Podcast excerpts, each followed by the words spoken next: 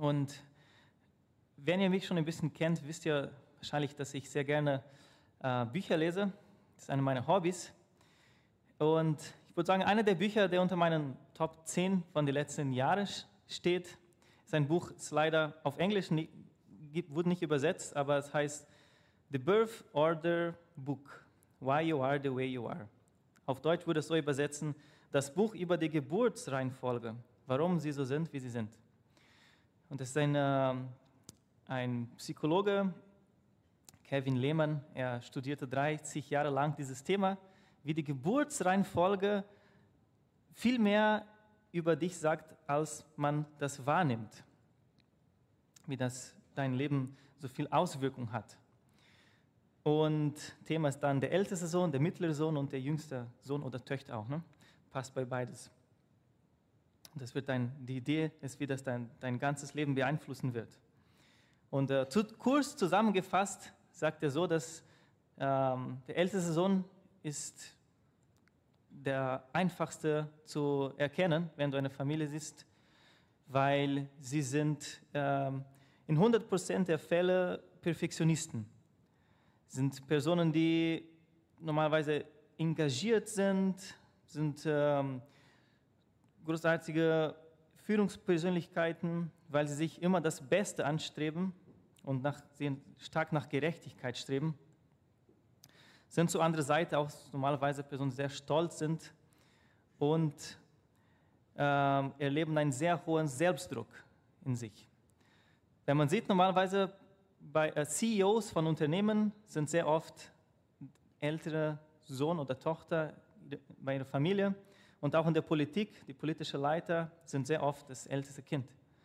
Nur hier im Deutsch, Deutsch ähm, in deutscher Politik sieht man Olaf, Olaf Scholz, Angela Merkel, Helmut Schmidt, Willy Brandt waren alle das älteste Sohn und Tochter ihrer Familie.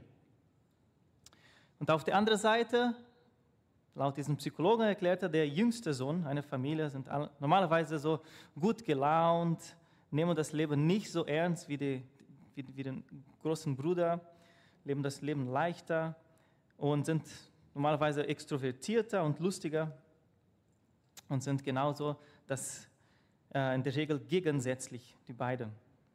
Und es gibt einen Grund dafür, weil beide wollen seit kleines Kind, das ist passiert so unbewusst, wollen die Aufmerksamkeit der Eltern bekommen. Und sie merken schon von ganz früh an, wie es funktioniert. Und wenn ein Kind gut in etwas ist, bekommt er normalerweise die Aufmerksamkeit der Eltern. Und der, der älteste Sohn hat da einen Vorteil. Er, sagt man so, er, wenn er zum Beispiel gut in, bei Mathe ist, der jüngste Sohn hat keine Chance, weil der älteste Sohn wird immer besser als ihm sein. Deswegen sucht er sich einen anderen Weg. Es wäre so wie bei, bei Bäumen, wenn man sieht, Bäumen, äh, Palmen am Strand. Das ist ein ganz interessantes Phänomen. Ähm, wenn ein erster Baum wächst und ein Baum hinter ihm wächst, ne, diese Palmenbäume brauchen viel Sonne, er wächst normal, normalerweise krumm, weil sonst bekommt er nicht genug Sonne. So wäre auch ein Bild hier für die Kinder. Sie brauchen diese Aufmerksamkeit oder Liebe von den Eltern. Und wenn er merkt, okay, der, der erste ist schon extrovertiert, der zweite ist dann introvertiert. Der erste ist dann gut, liest gerne, der zweite macht gerne Sport. Oder er sucht sich einen anderen Weg, damit er auch Sonne bekommt. Ja. So merkt man, wie das ist die, die Theorie hier, warum normalerweise Geschwister so unterschiedlich sind, obwohl die den gleichen Vater und Mutter haben. Das nehmen wir jetzt im Hintergrund mit der Geschichte der verlorenen Sohn. Da hat auch ein Vater zwei Söhne. Und äh, es ist interessant, dass diese Geschichte sie steht nur bei Lukas Evangelium, weil nämlich Lukas ist der einzige Autor des Neuen Testaments, der kein Jude war. Er war ein ähm, Griechen und deswegen er bringt auch eine andere Perspektive über, über Jesus. Und er spricht sehr oft über die Ausgestoßenen, also die, diejenigen, die nicht im Mittelpunkt der jüdischen Gesellschaft waren. Er spricht oft über die Armen, die Fremden, die Kranken und gerade diejenigen, die vielleicht nicht im Fokus von, von Matthäus waren, der gerade äh, ein Buch für, ein Evangelium für die Juden schreibt.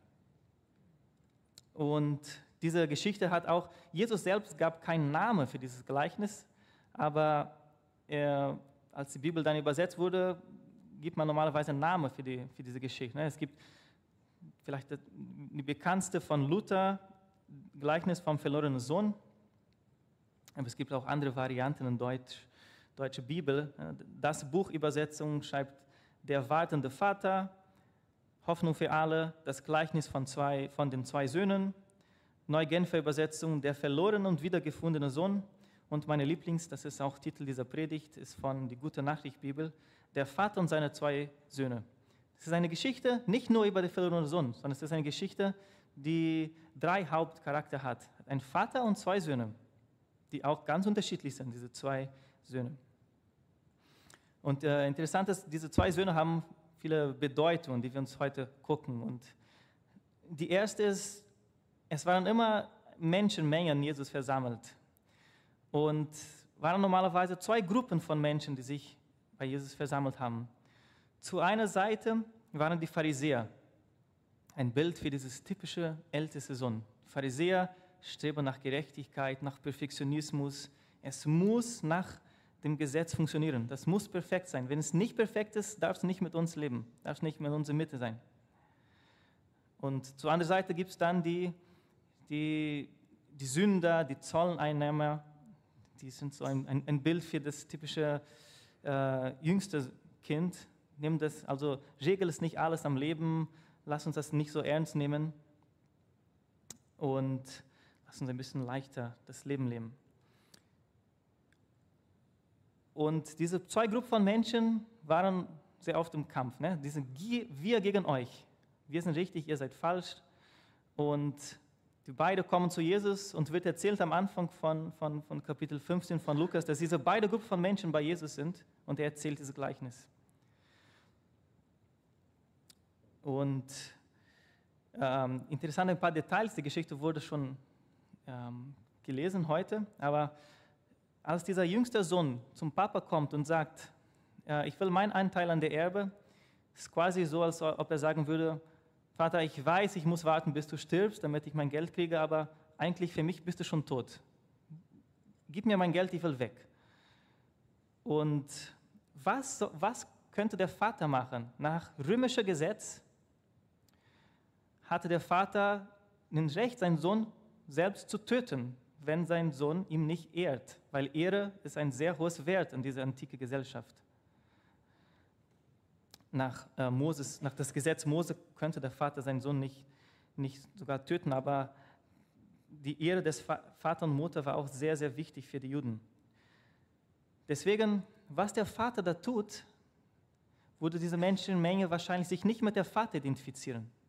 Was der Vater da tut, er, er ist nicht zornig gegenüber seinem Sohn, sondern er ist sehr barmherzig und, und, und mitgefühlend und er gibt seinem Sohn das Geld. Also die Menschenmenge würde sagen, nee, dieser Vater ist nicht richtig, ist nicht das, was ich machen würde, wenn das mein Sohn wäre. Also laut Gesetz Mose hat der älteste Sohn Doppelrecht auf Erbe, also Doppelsohn bleibt, würde wahrscheinlich mit zwei Drittel bleiben, ein Drittel für den jüngsten Sohn, Vielleicht verkauft der Vater ein Drittel seines Land, gibt das Geld an seinen jüngsten Sohn und er ist weg. Und er lebt da ein verschwenderisches Leben, bis er bettelarm ist und mit Schweinen äh, füttern muss. Auch ein Bild für die Juden. Schweine waren unreine Tiere. Also das ist das Schlimmste, das passieren kann mit jemand.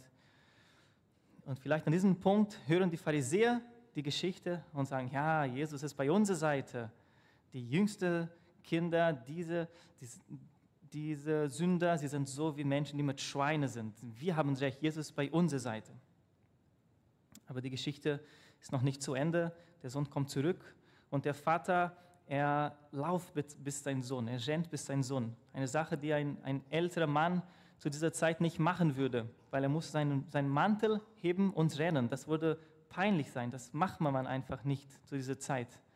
Nur Kinder rennen, ältere Menschen rennen nicht. Das, aber der Vater, er, er nimmt wieder seinen Status, ist für ihn nicht so wichtig, sondern er will seine Liebe zeigen. Ja. Auch wenn das peinlich ist gegenüber anderen Menschen. und er gibt seinem Sohn die Geschenke und vorbereitet eine Party für seinen Sohn. Und alle sind in die Party eingeladen. Vielleicht das ganze Dorf ist da. Das ganze Dorf außer einer Person, sein Bruder. Und wieder für den Vater die gleiche Position. Ich gebe eine Party, sind alle hier, aber meine, meine Familie ist nicht da, mein Sohn ist nicht da, er, er ehrt mich nicht, er ist da draußen. Wieder hätte der Vater das gleiche Recht für den ältesten Sohn wie für den jüngsten Sohn. Ich kann ihn töten, ich kann ihn schlagen, er ehrt mich nicht, er ist nicht hier bei der Party, die ich gerade gebe. Aber wieder, der Vater macht das nicht, sondern er geht nach draußen, führt ein Gespräch eins zu eins mit seinem Sohn und sagt, jetzt ist Zeit zu, zu, zu feiern, dein, dein Bruder ist wieder da. Und der, der antwortet ne, nur, dein Sohn ist wieder da. Es ist nicht mal mein Bruder, sondern dein Sohn ist wieder da. Und die Geschichte endet so, vielleicht am Ende gucken jetzt der andere Teil dieser Menschenmenge, die, die, die Sünder und sagen, haha, Pharisäer, ihr seid auch nicht richtig. Jesus ist nicht bei eurer Seite. Und am Ende haben wir die Sache, keiner von den beiden hat den perfekt, hat den guten Weg gewählt. Jesus sagt nicht, dass die Pharisäer gerade richtig sind oder dass die, dass die Sünder gerade, die Zolleinnehmer gerade richtig sind. Jesus lässt dieses Gleichnis ganz bewusst mit, äh, er gibt uns nicht das Ende, sagt einfach, was macht der älteste Sohn, kommt er zurück zur Party oder nicht, das steht offen, ganz bewusst, wie es auch ähm, oft in der Bibel der Fall ist, dass wir das danach überlegen können bei unserem Leben, was würde ich da machen. Und die Geschichte, jetzt sehen wir, also ist über einen Gott, der alles aufgibt für seine, für seine Söhne. So wie der, dieser Vater, er gibt alles auf, er gibt seinen, ist bereit, seinen, seine Erbe früh zu geben und seinen Status, seine, ähm, seine Herrlichkeit ne, und wird für, für, für seine Kinder. Und diese zwei Söhne, also stehen für diesen Bild von einem ältesten Sohn, einer Person, die auf der Suche nach Perfektionismus, nach Regeln, nach Moral ist. Er lebt ein Leben, um den anderen zu gefallen. Er, er ist stolz, er mag sich, wie er sich fühlt, wenn er alles richtig macht und andere ihm loben. Das ist eine Art von, von Menschen, die auch heute noch gibt. Zur anderen Seite, der jüngste Sohn wählt einen anderen Weg. Er ist eher rebellisch. Er will sich so gegen die Normen der repressiven Gesellschaft auflehnen. Er hat lieber die Gemeinschaft der Freunde als die Gemeinschaft der Familie. Der älteste Sohn ist, der, ist die Person, die er macht Abitur und sucht sich einen Job danach in die gleiche Stadt von seinen Eltern. Er will, er will in die Nähe der Familie bleiben. Der jüngste Sohn ist derjenige, er macht Abitur und zieht nach Berlin um oder nach Amerika. Er will einfach weg. Er will, er will in diese säkuläre, pluralistische Welt leben, in dem jeder seinen eigenen Willen definieren kann, was richtig und falsch ist. Keiner kann ihm sagen, was richtig und falsch ist. Das muss er selbst definieren. Interessant, wenn man Gemeinde sieht, Jesus war oft, wer war oft bei Jesus äh, zusammen? Wer war, hat seinen, seine, seine ähm, äh, Gemeinschaft mit Jesus gehabt? Waren oft diese typischen jüngste Kinder, die verurteilten Sünder, Prostituierten, die Kranken, die Diskriminierten, die, die unter Rassismus leiden. Gerade diese Menschen waren in der Nähe von Jesus sehr oft. Und wenn wir heute Gemeinde gucken, ist oft dieses Bild von das älteste Sohn, der oft in Gemeinde ist. Menschen, die nach Moral streben, die gerade alles richtig machen wollen, die alles ein Leben leben wollen, ähm, um den Vater zu gefallen. Es ist interessant, diesen Unterschied zu merken. Und wir haben dann aus der Psychologie oder psychologische Blick aus diesem Gleichnis, würden wir sagen, zu einer Seite haben wir diesen ältesten Sohn, der sagt, ich lebe nach Tradition. Ich lebe nach das, was die Tradition von mich erwartet. Was die, was die andere von mir, von mir erwartet ist, das mache ich. Der jüngste Sohn ist derjenige, der sagt, ich lebe der, den Weg der Selbsterfahrung. Nur ich weiß, was das Beste für mich ist. Ich werde so leben, wie ich es will, und so werde ich mein Glück, mein Glück finden. Und die beiden kritisieren sich gegenseitig, so wie zwei Brüder, die sich oft zanken. Der älteste Bruder wird sagen, es ist unmöglich, in einer Welt zu leben, wo wir acht Milliarden Definitionen von richtig und falsch gibt. Es muss einen Weg geben. Alle mussten so leben, wie, wie erwartet wird von ihnen. Und der jüngste Sohn wird sagen, ja, und du denkst, du besitzt die Wahrheit, warum muss dein Weg gerade der richtige sein? Und da findet man auch keinen, keine Antwort für diese zwei Gruppen von Menschen. Ja, und wenn wir denken als Christen, wie sollte, wie sollte ich als Christ leben? Sollte ich alle die Entscheidung treffen für mein Leben selbst, so wie der jüngste Sohn, Unabhängigkeit wünschen oder alles, ein, ein Leben so zu leben, damit ich etwas von Vater verdient habe. Ich will alles richtig machen, weil am Ende will ich einen, eine Party auch verdienen von meinem Vater. Und Jesus zeigt in diesem Gleichnis, dass keiner von den beiden eigentlich richtig ist. Der jüngste Sohn ist vielleicht einfacher, seinen, seine Sünde zu erkennen, weil er ist derjenige, der sagt, ich will nichts mehr mit Gemeinde, mit Gott, mit Bibel zu tun haben. Ich, ich gehe einfach weg. Ich will nichts mehr von Gott wissen. Es, ein, es ist einfacher für uns zu erkennen, dass sowas nicht der richtige Weg ist. Aber von der ältesten Bruder, er bleibt in der Familie, aber für den falschen Grund. Er ist da, er will alles richtig machen, aber dafür Spielraum bei Gott haben. Er will Gott sozusagen kontrollieren. Ich mache alles richtig, aber Gott, am Ende will ich auch eine Party haben. Wenn ich alles richtig mache, musst du auch mir eine Party geben, okay? Also der Jesus ist vielleicht sein Vorbild, aber ist nicht sein Retter. Er selbst ist sein Retter. Wenn ich alles richtig mache, dann habe ich mein Heil verdient. Dann muss Gott mich retten, weil ich habe alles richtig gemacht. Hat nicht das Konzept der, Gra der Gnade verstanden. Der jüngste Sohn sagt, ich bin der Herr meines Lebens, denn ich entscheide, was richtig und falsch ist. Der älteste Sohn wird auch sagen, ich bin der Herr meines Lebens, denn wenn ich alles richtig mache, dann habe ich das geschafft, dann habe ich das verdient. Gott muss mich dann retten. Und obwohl die unterschiedliche Wege nehmen, ähm, hat der jüngste Sohn hier einen, vielleicht einen, einen Vorteil in dieser Geschichte. Weil er, er, er macht hier eine, eine, ich nenne das eine, eine Spirale der Selbsterkenntnis. Es fängt an, der jüngste Sohn, er war ein Kind und er lebt ein, hat ein glückliches Leben. Er hat einen Vater, der ihn liebt, er hat einen älteren Bruder. Er hat ein glückliches Leben, aber das ist ihm nicht bewusst. Irgendwann ist er erwachsen und ähm, er will einfach weg, bis er all sein Geld verloren hat oder bis er das, er ist weg mit so viel Geld und alles und dann passiert das, er wird dann unglücklich, aber das ist ihm auch nicht bewusst. Er versucht dieses, diese Unzufriedenheit, die er drinnen hat, mit Geld, mit Party, mit Prostituierten und alles zu erfüllen, aber da drinnen fühlt er sich noch immer unglücklich, aber es ist ihm nicht ganz bewusst. Bis er irgendwann bettelarm ist, hat alles verloren. Er ist zu einem Punkt gekommen, wo es jetzt, er ist unglücklich und er, es ist ihm bewusst. Er sagt, nee, bei meinem Vater war es besser. Da war ich eigentlich glücklich und da will ich jetzt zurück. Und er kommt zurück zum Vater und am Ende der Geschichte ist er glücklich und es ist ihm bewusst. Hier bin ich am richtigen Ort. Ich bin mit meinem Vater.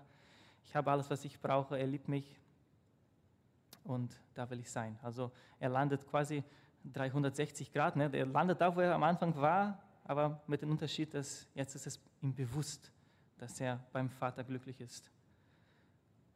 Der älteste Bruder, er hat dieses diese Spirale nie, nie gemacht. Er war sein ganzes Leben bei der Familie und hat gekämpft, von Vater akzeptiert zu werden. Er ist immer unglücklich, aber das ist ihm nicht bewusst. Und sein Herz, das Herz der älteste Bruder, ist, da gibt es da eine Menge Wut. Wut, weil das Leben nicht so läuft, wie ich das geplant habe. Wut, weil es ist schwer mit Leid, mit, es ist schwer mit Unerwarteten umzugehen. Er möchte das ganze Leben kontrollieren, so wie ein klassischer ältester Kind, Perfektionist. Aber wenn das Leben nicht so läuft wie geplant ist, ist er auch ständig frustriert. Zu einer Seite fühlt er sich anderen gegenüber besser. Er fühlt sich seinem Bruder gegenüber besser, weil er ist derjenige, der alles richtig macht. Er ist beim Vater geblieben. Und er verachtet deswegen alle, die nach seiner Meinung unter ihm stehen. Er ist stolz und er lebt mit sich selbst beschäftigt. Sein Leben ist sein Zentrum. Ich erzähle jetzt ein, eine ganz kurze Geschichte, die das erklärt. Da war einmal ein Bauer. Und ein Bauer hat eine, einmal eine sehr schöne Karotte geerntet. Er sagte, wow, ich habe nie so eine schöne Karotte geerntet in meinem Leben. Ich gehe bis zum König und werde das ihm schenken, diese Karotte. Weil ich den König liebe, gebe ich das ihm. Er kommt bis zum König in seinem Palast und sagt, König, diese schöne Karotte, die schönste Karotte, die ich am Leben schon geerntet habe, ich möchte sie, sie euch geben. Und der König bedankt sich für das Geschenk und sagt, ich sehe, Sie sind ein sehr, sehr guter Bauer. Sie können sehr gut pflanzen, können sehr gut ernten. Deswegen, ich gebe Ihnen diesen Stück Land, das ist ein Geschenk. Sie können machen, was Sie möchten. Sie können da pflanzen und ernten, wie Sie möchten, diesen ähm, Grundstück. Der Bauer geht weg, bedankt sich den König und der Soldat des Königs, er hört diese ganze Geschichte und denkt, da werde ich auch sowas machen. Am nächsten Tag kommt der Soldat mit einem Pferd, sagt, König, dieses Pferd ist das schönste Pferd, das ich in meinem Stall habe und ich möchte das euch schenken. Der König ist ein sehr weiser Mann, er versteht, was schon in, in dem, hinter den Gedanken war des Soldats und er sagt für den Soldat, danke. Das war's, Sie können gehen. Danke für das Geschenk. Und der Soldat, er, er versteht es nicht. Wie, wie, kann es sein, dass für den Bauer hast du gegenüber einer Karotte ein, ein Grundstück, ein, ein Stück Land gegeben und ich gebe, ich gebe euch ein Pferd und ich bekomme nichts. Und der König sagt, der Unterschied ist, der, König, der Bauer gibt mir eine Karotte, weil er mich liebt hat. Du gibst mir ein Pferd, weil du dich liebst hast. Und das ist die Idee, die Gedanke, die diesen ältesten Sohn hat. Er gehorcht dem Vater, weil er sich selbst liebt hat, weil er sich auch eine Party wünscht am Ende. Er liebt dieses Gefühl, wenn er bekommt, wenn er alles richtig macht. Das Gefühl, von anderen überlegen zu sein. Und er kann seinen jüngsten Bruder deswegen nicht vergeben, weil er hat das Konzept der Gnade noch nicht verstanden. Es ist unmöglich, jemand zu vergeben, wenn man sich diese Person selbst überlegen fühlt. Und er kann auch die Liebe des Vaters nicht, nicht richtig verstehen. Wenn man das, das, Gebetsleben vergleicht, das, das, ne, zwischen die Beziehung dieses Sohns mit dem Vater, vielleicht ein Gebetsleben so einen älteren Sohn ist sehr diszipliniert. Jeden Tag den Wecker, 5 Uhr morgens, ich komme zum Gebet. Aber da ist wenig Leidenschaft drinnen. Das ist viel Disziplin, weil ich das machen muss, aber wenig Leidenschaft. Und da kommt der jüngste Bruder, hat sich frisch bekehrt und erlebt schon so viele Wunder. Und der älteste Bruder ist indigniert. Gott, wie kann es sein? Jeden Tag war ich hier, frühmorgens. Du, du hast mir das nicht gemacht wie diesem meinen jüngsten Bruder. Also das Problem des ältesten Bruders ist nicht, was er falsch am Leben gemacht hat, sondern das Problem ist, was er richtig gemacht hat. Das Problem in seinem Leben sind das Haupthindernis zwischen ihm und Gott sind seine guten Taten, denn sie halten ihn von der Gnade Gottes fern. Weil er denkt immer noch, dass durch seine Kraft, durch seine guten Taten wird er das am Ende verdienen, Kind Gottes zu sein. Er hat es geschafft durch seine Kraft. Deswegen die wahre Umkehr bezieht sich nicht nur auf den, für die Sünde selbst Umkehr zu, sondern für den Grund hinter die Handlungen, gut oder schlecht. Der ältere Sohn muss lernen, Buße zu tun für den, für, was, für den Hintergrund hinter seiner guten Taten. Buße zu tun, um zu versuchen, sein eigenen Retter zu sein durch seine guten Taten.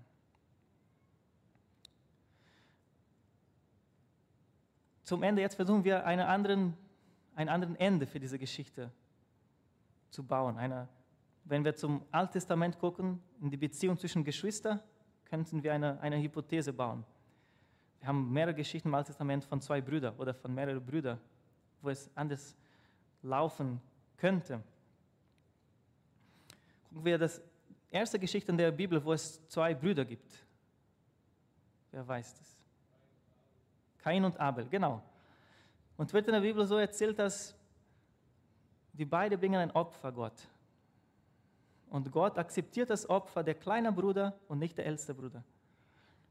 Und der älteste Bruder ist frustriert und sagt, Gott, sollte ich mich um meinen kleinen Bruder kümmern?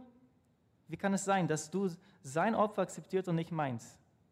Und er missbraucht seine Position als der Stärkste, als der Älteste. Und er mördert seinen kleinen Bruder. Dann haben wir die Geschichte von Esau und Jakob.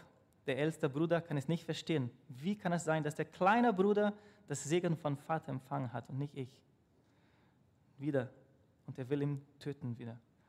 Und da haben wir die Geschichte von Josef und seiner zehn älteren Brüder. Das gleiche Problem. Die zehn älteren Brüder. Wie kann es sein, dass der Vater der Kleine liebt und nicht ich und nicht wir? Und sie wollen ihn auch töten. Und haben wir die Geschichte von David, hat auch seine sechs, ich glaube, es sind sechs ältere Brüder und alle missbrauchen die Position als Stärkste und sagen, nee, der Kleine muss sich um die Schafe hüten, der darf nicht mit uns essen, wenn der Prophet kommt. Und so gibt es viele, viele Beispiele, wo der Älteste seine Position missbraucht und nicht sie benutzt, um den Kleinen, den Schwachen zu helfen. Was wäre ein anderes Ende zu dieser Geschichte, wenn das wenn das gerade, wenn der älteste Bruder seine Position nicht miss, missbrauchen würde. Er könnte etwas so sagen, der älteste Sohn, Papa, alles, was du hast, gehört zu mir, richtig? Papa, ja, richtig. Buchstäblich alles, was ich habe, ist dein. Was dein Bruder gehört, hat er schon genommen. Also, dass diese zwei Drittel, der übrig ist, alles ist deins. Alles ist deins. Sagt der älteste Bruder, okay, ich nehme das, ich nehme das Geld und gehe jetzt hinter deinen, deinen Sohn, ich gehe hinter meinen Bruder. Vater, du bist schon ein bisschen älter, aber wenn es, wenn ich, wenn es nötig ist, werde ich die ganze Welt reisen und hinter meinen Bruder gehen. Ich suche ihn und ich werde ihn zurück zu unserer Familie bringen. Wenn es Kosten gibt, dann bezahle ich es. Und gucken wir jetzt uns an, was hat Jesus getan? Er war im Himmel mit Gott, der Sohn Gottes mit Gott dem Vater. Und er sieht quasi Gott im Vater seine Schmerzen. Die kleinen Kinder, die kleine, kleine Brüder, die Menschen auf der Erde sind alle verloren. Sie haben sich alle für den schlechten Weg entschieden. Sie sind alle verloren und können nicht mehr zurück zum Vater. Es gibt keine Chance. Und Jesus sagt zum Vater, ich gehe hinter sie. Ich mache mich zum Mensch. Ich werde mich erniedrigen, noch mehr als ein Mensch, ich werde zur Sklave, ich werde auf einem Kreuz sterben, damit die Menschen alle eine zweite Chance haben. Ich bezahle den Preis. Die Gnade hat für uns alle nichts gekostet. Es ist ein, ein Geschenk. Aber für Jesus hat es alles gekostet. Sehr, sehr, sehr hohes Preis hat er bezahlt, damit die Familie Gottes, damit wir eingegliedert werden konnten in die Familie Gottes. Und das ist die Hauptbotschaft dieser Gleichnis.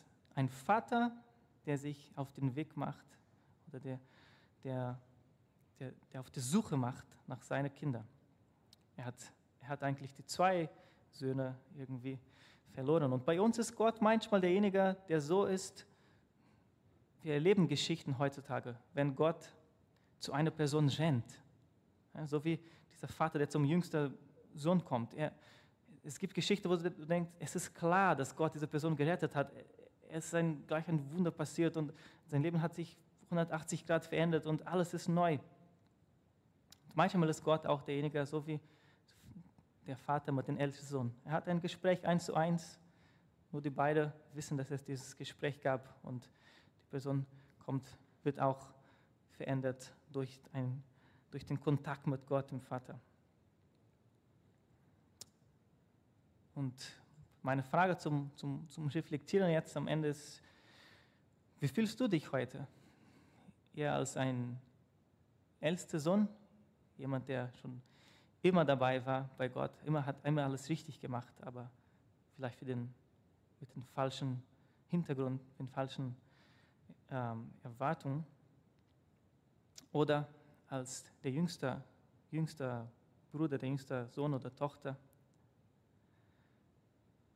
Hast du denn in deinem Leben schon diese Spirale der Selbsterkenntnis gemacht, dass du ist dir schon bewusst, dass du jetzt Gott brauchst? Oder mit welcher Motivation bist du auch in Gottes Gegenwart? Um etwas zu verdienen oder um die Gnade Gottes zu, zu genießen, zu, in Ruhe finden, die Gnade Gottes? Weil man weiß, dass ich weiß, dass eigentlich nichts aus meiner Kraft möglich ist. Ich möchte jetzt zum Schluss beten und wenn es, wenn du dich in eine diese zwei Bilder siehst, dann bete auch zusammen und lass uns Gott danken für alles, das er getan hat, für unser ältester Bruder, ja, also für Jesus, dass er den Preis bezahlt hat und ist zu uns gekommen und hat uns diesen Weg ermöglicht zum Gott, dem Vater. Jesus, ich danke dir für diese Geschichte, danke für, dich, für dieses schöne Gleichnis, das du uns erzählt hast. Danke, dass, dass du am Ende einen guten Plan hast für das älteste Sohn und für den jüngsten Sohn auch. Gott, wenn, wenn jemand hier heute auch sich in dieser Position fühlt, wie der älteste Sohn, sagt, ich habe immer alles getan, Gott, aber